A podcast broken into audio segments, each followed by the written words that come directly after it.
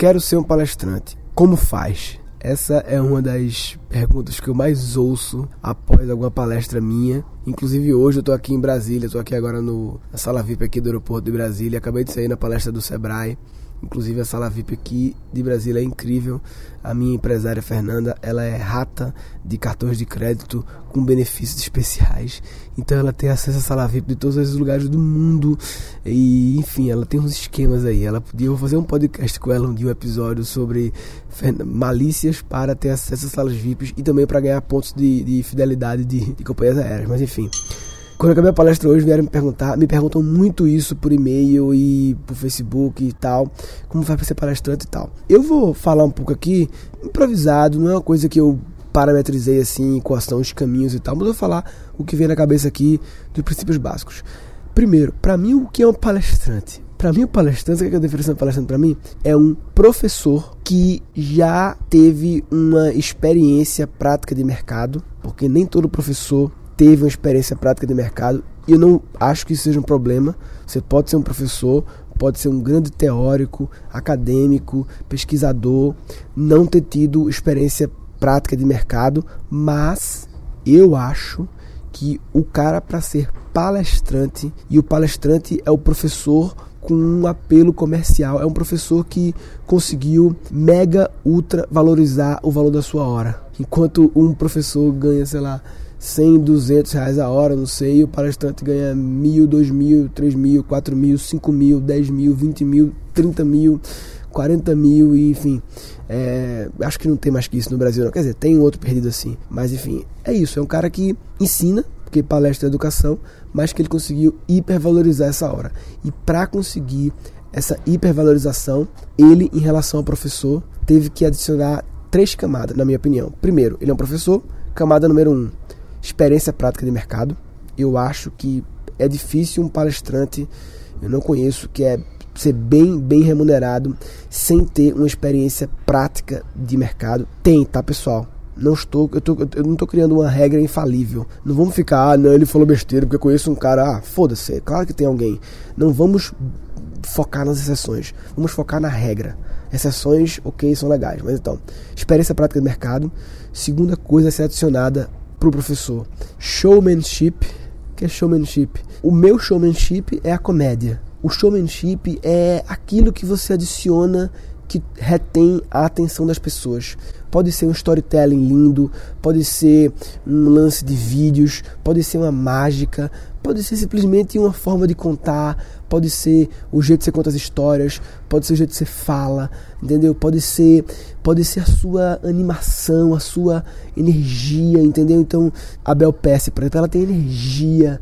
Esse é o showmanship dela, é o que contagia você, entendeu? Você vê o Luciano Pires, o cara gosta muito do Café Brasil, ele tem uma voz assim de radialista. Não estou entrando no mérito do conteúdo, tá? Tô partindo do princípio que todos têm conteúdo porque são professores, né? Tem, é o que o professor tem é conteúdo. Mas assim, o Silvio Meira, que é um cara que eu admiro muito, ele tem uma parada que ele faz com os slides assim, que ele risca os slides na hora e aparece na tela, entendeu? Tem vários que são mágicos, né? O Clóvis Barros Filho tem aquele jeito dele de falar, entendeu? Então o showmanship é essa variável que é meio que única sua, é um pouco de estilo seu. Outros podem ter, mas que você tem e que poucos têm e que é isso que faz as pessoas quererem ficar lhe assistindo, entendeu? Quando estão assistindo. Então, professor, conteúdo, mas a camada experiência prática no mercado e todos os caras que eu falei até agora como exemplos e tal têm experiências práticas no mercado comprovadas e eles falam exatamente sobre temas que estão relacionados com as experiências práticas que eles têm no mercado, né? É a história do walk the talk, eu faço ou eu fiz o que eu estou falando, né? Segundo, essa questão do showmanship e terceiro, eu diria marketing pessoal. É, é como se fosse o showmanship para fora. O showmanship para dentro é, é, é durante o evento em si, no ato da palestra. O marketing pessoal é o branding, é você ser reconhecido, é você ser autoridade. Autoridade, a palavra define bem, autoridade.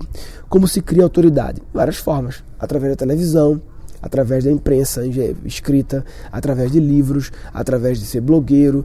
Você que tem algum fato, e esse fato não necessariamente é a experiência prática do que você fala, mas um fato que lhe dá visibilidade. É visibilidade. É, então, um palestrante, ele é um professor com showmanship, com marketing pessoal e com experiência prática do mercado. Tá? Pode ser que essa minha definição esteja, ela não caiba, como eu falei, para todos os casos, mas eu acho que ela é regra. Pode até ser que falte alguma outra variável aí que eu não estou pensando agora, mas eu acho que é isso. Então, quer ser palestrante? Pense em preencher essas quatro variáveis. Talvez se você preencher três das quatro, dependendo de quais são as três, você já pode de repente ter uma, uma, uma, uma parada. Existe um quinto ponto que eu acho que eh, não é, digamos, um pré-requisito, mas assim, é o que diferencia os tops, tops, tops, na minha opinião, que é o compromisso radical com a transformação. É realmente, genuinamente, você ter essa preocupação de que não é só eu ir aqui falar e pegar meu cachê e porque eu sou famoso eles me chamam, é realmente estar preocupado se aqueles seres humanos ali presentes, pelo menos uma grande parte que prestaram atenção e que estavam, enfim, vão sofrer algum tipo de mudança. Palestras são para inspirar. Um palestrante não consegue em uma hora, uma hora e meia, entregar um conteúdo que muitas vezes o professor demora um semestre para dar. Ele consegue entregar um conteúdo ali, claro, resumido, mais empacotado, talvez não muito profundo, mas o mais importante é que as pessoas saiam inspiradas, saiam, saiam melhores do que elas entraram. É isso. Elas têm que sair melhores do que elas entraram. Saiam motivadas. Inspirar é um nome bonito para motivar, porque motivar virou tem um pouco de preconceito, né? Ah, é palestrante motivacional. Criou essa coisa que motivacional tem uma associação com autoajuda, né? Autoajuda também é uma palavra queimada. Que eu vou falar um episódio sobre autoajuda, como ela é queimada e como ela é poderosa. E talvez eu vou indicar alguns livros de autoajuda que são incríveis e que as pessoas muitas vezes não leem porque toda a categoria foi queimada e por isso eles são queimados também. Mas autoajuda é desenvolvimento pessoal, que também é outra frase que inventaram para não usar autoajuda. Desenvolvimento pessoal, né? Self development, né? Então, uma palestra para motivar motivar. Muitas vezes o pessoal pergunta assim: ah, ele é palestrante, ele é palestrante motivacional. Tá, mas qual palestrante não é motivacional? Qual é o palestrante que é desmotivacional? Qual é o palestrante que você vai na palestra dele e você sai desmotivado? Todo palestrante é motivacional. Agora, o que talvez as pessoas se referem quando falam motivacional normalmente é de vendas, muitos de vendas são meio papilhar, e é o cara que, digamos, tem energia. E que, na verdade, normalmente não tem um tema muito específico. E ele normalmente vai lá apenas para mostrar autoajuda, é autoajuda versão palestra, vai mostrar que você pode, que você é capaz, não sei o que, que isso não é bullshit, pessoal. Tem gente que acha que, ah, é ficar dizendo que eu posso, cara, isso é poderoso. Isso é poderoso. O palestrante motivacional, ele trabalha, o bom palestrante, ele trabalha o mindset da pessoa. A forma como o mindset é o software que roda no seu cérebro. E a questão é qual é a versão do seu software? Quais plugins você tem no seu software? Quais add-ons? Como é que está o seu software? Então, assim, tem gente que tá com software velho, com software rodando mal, um software travado. Então, bom palestra, palestra motivacional, assim como coaching, coaching, palestra motivacional e autoajuda, não são a mesma coisa, mas navegam na mesma área do desenvolvimento pessoal. E todos esses três, palestra motivacional, eu vou fazer um episódio depois sobre, talvez, no coach não vou fazer não, acho que não sei se eu conheço tanto de coach para fazer sobre coach, né? PNL também entra nessa mesma roda aí, que eu também não conheço muito de PNL fazer episódio, mas de repente eu faço com alguém, sei lá. Vou fazer um dia um episódio de PNL, tá? Um de coach, nem que seja entrevistando alguém especialista nisso, porque eu conheço superficialmente e eu acho que eu nunca estudei profundo, mas eu acho que eu, eu sei desses assuntos mais do que eu sei que eu sei, porque eu já estudei outras coisas paralelas e descobri coisas empiricamente que muita gente me pergunta: ah, você estudou coaching já? Você estudou PNL já? Eu nunca estudei. Eu tenho um livro de PNL, na verdade, é muito antigo, mas assim, não é uma coisa que eu domino. Mas enfim, eu vou fazer um episódio sobre PNL Coach. Então o que eu tava falando é que todo palestrante é motivacional. Não tem como não ser, senão você é um palestrante ruim. Uma estratégia de entrada no mercado, vamos supor que você pelo menos tem o conteúdo que aí não tem conversa se você não tem o conteúdo. Pelo menos você tem um mínimo de showmanship, você pelo menos tem uma boa presença de palco, que é o nível básico de showmanship, uma mínima presença de palco e oratória e, e domínio de palco, tem que ter, senão não dá nem pra conversar a conversa. É, mas vamos supor que você não tem marketing pessoal, não tem branding, e experiência prática de mercado. Hum, tem que ter. Talvez você possa até não ter assim sua, mas pelo menos você tem que ter cases de que você já ajudou pessoas nesse assunto e essas pessoas obtiveram resultado. Isso vale. Que é o consultor. Isso vale, tá, pessoal? Você não tem que ter necessariamente executado é, o que você falou, mas você pelo menos tem que ter já comprovadamente ajudado pessoas através do seu conteúdo, seu, sua consultoria, seu, seu conhecimento, e essas pessoas obterão resultados nisso, vale como experiência prática. Bem, se você tem um pouquinho dessas coisas, o que, o que eu faria para começar? Qual é, acho que é a melhor estratégia para começar, para entrar, botar o pé no mercado de palestras? Algumas estratégias, né? Eu vou falar só uma, não. Primeira, que muita gente faz e que eu fiz muitas vezes, que é fazer de graça. Lógico, tem que ser, para ser visto. Agora, não é fazer de graça em qualquer evento, é saber que eventos merecem ser feitos de graça. Então, um exemplo que eu sempre dou é, que eu sempre dou, que eu sempre pensei, eu nunca dou, que eu nunca falei sobre esse assunto. Tipo, se você faz uma palestra para uma empresa, só para funcionários da empresa, ok, essa empresa vai lhe conhecer, ela pode lhe contratar, dependendo do porte dela, pode contratar várias vezes. Tem outros portos que não, só faz um evento por ano, então você vai fazer agora de graça para ela, para talvez daqui a um ano você fazer pago. Eu acho isso talvez uma alocação do tempo não muito, não muito boa, né? Agora, se você faz uma palestra para tipo um congresso, em que o público presente, cada são empresários de diversas empresas ou funcionários, enfim, não são todos da mesma empresa, aí você já tem um impacto diferente. Aí já começa a valer mais a pena, porque cada pessoa da plateia é um potencial contratante seu. Enquanto você faz apenas para uma empresa, para os funcionários dela, você está mostrando seu trabalho para uma pessoa, no caso, essa empresa. São várias pessoas, mas que representam uma empresa. Claro que essas pessoas podem amanhã sair da empresa e te indicar. Mas é, é, é, é lógico que o impacto é menor do que fazer num congresso é, para muitos empresários de vários segmentos, enfim. É, e aí você já buf, deu um tiro longo, né? Então eu fazia, por exemplo, stand-up, comecei a fazer para empresa de graça. A minha estratégia era fazer, tipo, eu apresentei em Recife dois eventos de premiação de publicidade. Colunistas, eu acho que tinha prêmio colunistas. Por quê? Porque eu pensava, porra, todo mundo da plateia é agência ou anunciante. Monte de empresa, os anunciantes, mas as agências que muitas vezes contratam os palestrantes. Então eu quero mostrar meu trabalho nesse tipo de evento. Então tem que ser muito estratégico também. Isso, ah, não, mas eu tenho tempo livre, quero ir em todos. Cara, você não tem tempo livre não, sabe por quê? Porque se você selecionasse e fosse, em vez de ir em 30 de graça, fosse só em 5 de graça e pegasse o tempo dos outros 25 e alocasse para melhorar seu conteúdo, melhorar seus slides, melhorar seu show... Sim, a parte de showmanship pode ser a parte de slides também que é um negócio todo mundo tem que ter o básico, mas tem caras que se destacam porque os slides são lindos e porque tem um storytelling, porque não sei o que, blá blá, tem uns vídeos legais e tal. Se você alocar esse tempo desses eventos que não dá muito valor, cara, tempo é a moeda mais preciosa do mundo. Eu já falei isso nesse podcast. Então, saber alocar o tempo. Não basta pensar assim, ah, eu tenho tempo de fazer isso. Tem que pensar o custo da oportunidade. O que, que é? Que é o custo de o que você poderia estar fazendo nesse tempo se você estivesse, obviamente, alocando ele produtivamente. Então, é, muita gente. Eu sou puto com as pessoas que vão na minha agenda no site e vem assim: ah, eu vi lá que sexta-feira não tem nada. Aí já manda assim: ah, eu vi que na sexta não tem nada e queria ver se você.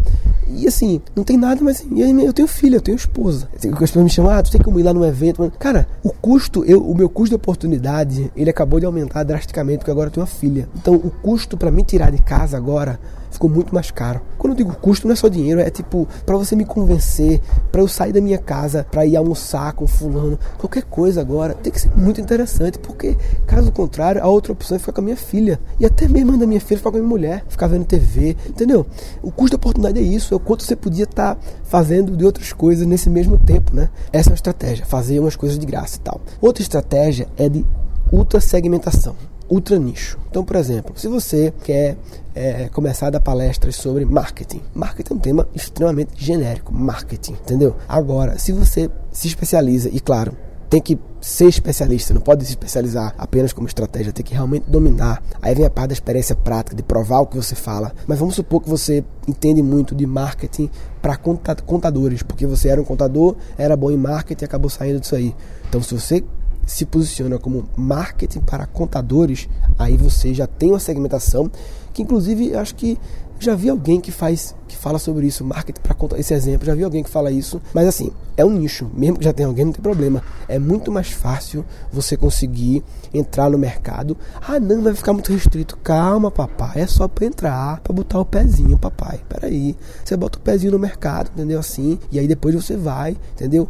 Outros mercados. Ah, eu quero falar sobre empreendedorismo. Tá, mas empreendedorismo também. Vamos focar em empreendedorismo social, desde que haja realmente conteúdo e experiência prática sobre isso. Então você entra, isso é uma estratégia principalmente para quem não tem branding. Porque eu acho que o showmanship, o conteúdo e a experiência prática, elas meio que só dependem de você, concorda? Você pode ter o conhecimento, você que faz a experiência prática acontecer e você que treina e aprende e se esforça e sai da zona de conforto e busca ajuda para encontrar o seu showmanship. Agora, o branding é o mais complicado, o marketing pessoal, porque depende de variáveis externas, depende da imprensa, depende de, de você ter visibilidade e tal. Então, esse, eu, eu acho que essa solução da estratégia de nicho, ela é ótima para romper essa barreira de tipo, porra, mas aí como é que eu faço? Você entra nesse mercadinho aí e aí você vira uma micro autoridade dentro daquele universo e aí você vai crescendo a sua marca e tá? vai adquirindo portfólio de empresas e tal. E aí, velho, dentro de marketing pessoal de branding,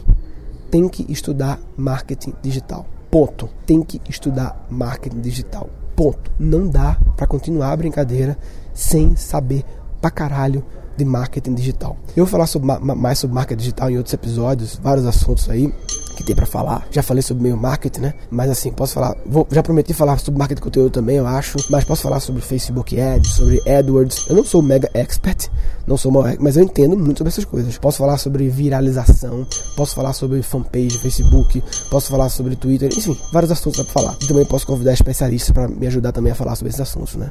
Mas assim, tem que aprender. Eu já recomendei em outros episódios também os dois caras que eu acho que são referências para mim de marketing digital. Eles são muito focados nessa parte de é, lançar cursos e tal online, mas assim, o que eles ensinam é útil para vida, que é o Conrado, Adolfo e o Érico Rocha. Quem quiser, Murilo Ganco BR barra recomenda barra Conrado, Murilo Ganco BR barra recomenda barra Érico. Procura lá é, eu, eu divulgo eles porque eu, primeiro que eu sou afiliado deles, eu sou afiliado, eu trabalho divulgando eles e recebo comissão das pessoas que vão contratar os serviços deles, mas eu divulgo porque eles mudaram a minha vida. O conhecimento que eu adquiri com eles me proporcionou montar a minha empresa de startup de educação online e o curso de criatividade e o curso funcionou tanto no aspecto como negócio, mas também como transformação para os alunos e enfim, foi incrível, incrível, incrível, por isso que eu recomendo. Mas enfim, sobre palestrante, eu acho que é isso. Ah, Aí algumas recomendações básicas. Primeiro, conteúdo original. Assim, não tem nada original, mas assim, você tem que ter, digamos assim, teorias próprias ou pelo menos um framework próprio. Então, assim, crie suas teorias, claro, combinando teorias já existentes do mundo tal, mas assim, junte várias teorias e crie o seu jeito de fazer a teoria, entendeu? Crie, crie os seus infográficos, o seu framework, a sua estrutura. Eu vou fazer um episódio depois sobre framework, sobre o que é, que é só de framework e tal. Assim, cria sua estrutura, cria sua identidade, entendeu? Aquilo. Eu, eu, adoro criar life as a service, né? Eu vou falar também no episódio já também sobre isso. É, adoro criar combinatividade, que eu posso fazer um episódio também sobre isso também. É, eu crio, gosto de criar os conceitos assim, entendeu? Que na verdade não é nada original. É, o Life as a Service é a combinatividade é, de sharing economy, subscription economy e digitalização dos produtos e, sabe, é isso. O combinatividade é combinatividade, é a criatividade misturando coisas e tal, enfim. E, e outra coisa, hard work, papai, dá trabalho. Você, para você preencher essas lacunas que tem gente que acha que é muito boa essa profissão porque você vai lá e faz não sei o que, não sei o que, mas dá um puta trampo, velho. Dá um puta trampo. Dá um puta trampo assim, conseguir, entendeu? Se posicionar no mercado e receber demandas e, e ser procurado para fazer as paradas e fazer bem, pegar condições adversas de, de plateia, de ambiente, que isso acontece também. Você pode pedir lá as condições, mas pega condições adversas. Enfim, não é fácil, né? As pessoas querem moleza, né? E, e acho que para finalizar, o mais importante é por que você quer ser palestrante. Então, assim como eu falei, o compromisso com a transformação eu acho que é o que diferencia os meninos dos adultos. E se você quer, fazer quer ser palestrante porque você acha que é um negócio bom para ganhar dinheiro e fácil, você está com o motivo errado. O seu why está errado. E com esse mindset errado, você não vai muito longe. Se quer entrar no mundo de palestras, é, o melhor mindset é, o, é, é a vontade radical de transformar, de inspirar. E para você inspirar as pessoas, você tem que, tá, tem que ser um aprendedor. Todo palestrante é um aprendedor. Eu vou fazer um episódio sobre o que é ser aprendedor. Aprendedor é o cara que está sempre pegando mais conhecimento, viciado todo dia. Podcast é uma coisa que é muito bom para aprendedores, né? Então, porque você tem que estar tá sempre na crista da onda, tem que estar tá sempre atualizado sobre as paradas, sobre os conceitos e tal. Não pode você tá falando, entendeu? As pessoas, você não tem que ser sempre, tem que saber mais que todo mundo da plateia. Não, não existe isso, não tem que saber mais. Mas você tem que, não pode falar coisas erradas, não pode estar tá, é, desatualizado, tem que estar tá sempre por dentro das coisas. Então é um, é um compromisso eterno, né? Enfim, eu acho que é isso. É, quem quiser comentar sobre esse assunto, trair gancast.com.br barra palestrante para discutir lá no blog esse assunto. Quem quiser é, trocar ideia com outros é, ouvintes do Guncast, entra no Facebook, no grupo Guncast. E, resumindo esse episódio, se você quer ser palestrante, é muito hard work, você vai ter que preencher essas variáveis aí de forma transpirando muito para conseguir. E se você quer ser palestrante na moleza, você está de brincadeira na tomateira. Tá de brincadeira na tomateira. Tá de brincadeira na tomateira. Ah. Nesse episódio foram capturados 12 insights. E o palestrante é o professor com um apelo comercial. É um professor que conseguiu mega ultra valorizar o valor da sua hora. O showmanship é aquilo que você adiciona que retém a atenção das pessoas. Essa variável que é meio que única sua, é um pouco de estilo seu e que é isso que faz as pessoas quererem ficar lhe assistindo, entendeu? Marketing pessoal. É, é como se fosse o showmanship para fora.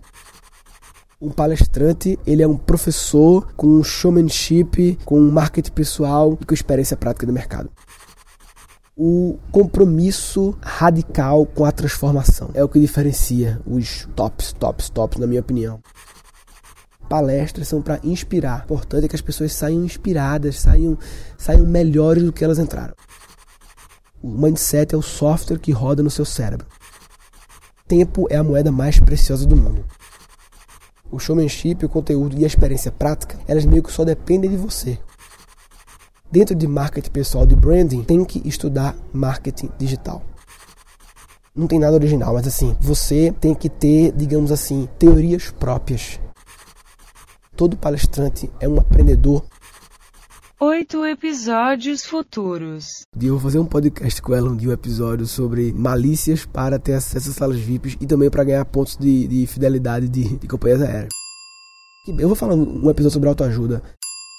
Eu vou fazer um episódio sobre PNL Coach. Eu vou falar sobre, mais sobre marca digital em outros episódios, vários assuntos aí. Vou falar sobre marca de conteúdo também, eu acho. Mas posso falar sobre Facebook Ads, sobre AdWords, posso falar sobre viralização, posso falar sobre fanpage, Facebook, posso falar sobre Twitter, enfim. Eu vou fazer um episódio depois sobre frameworks. Life as a Service, né? Adoro criar combinatividade, que eu posso fazer um episódio também sobre isso também. Eu vou fazer um episódio sobre o que é ser aprendedor e dois trechos ficaram incompreensíveis. Você o que eu oferecendo palestrando para mim? Bom palestra, uma palestra motivacional. Falou, papai.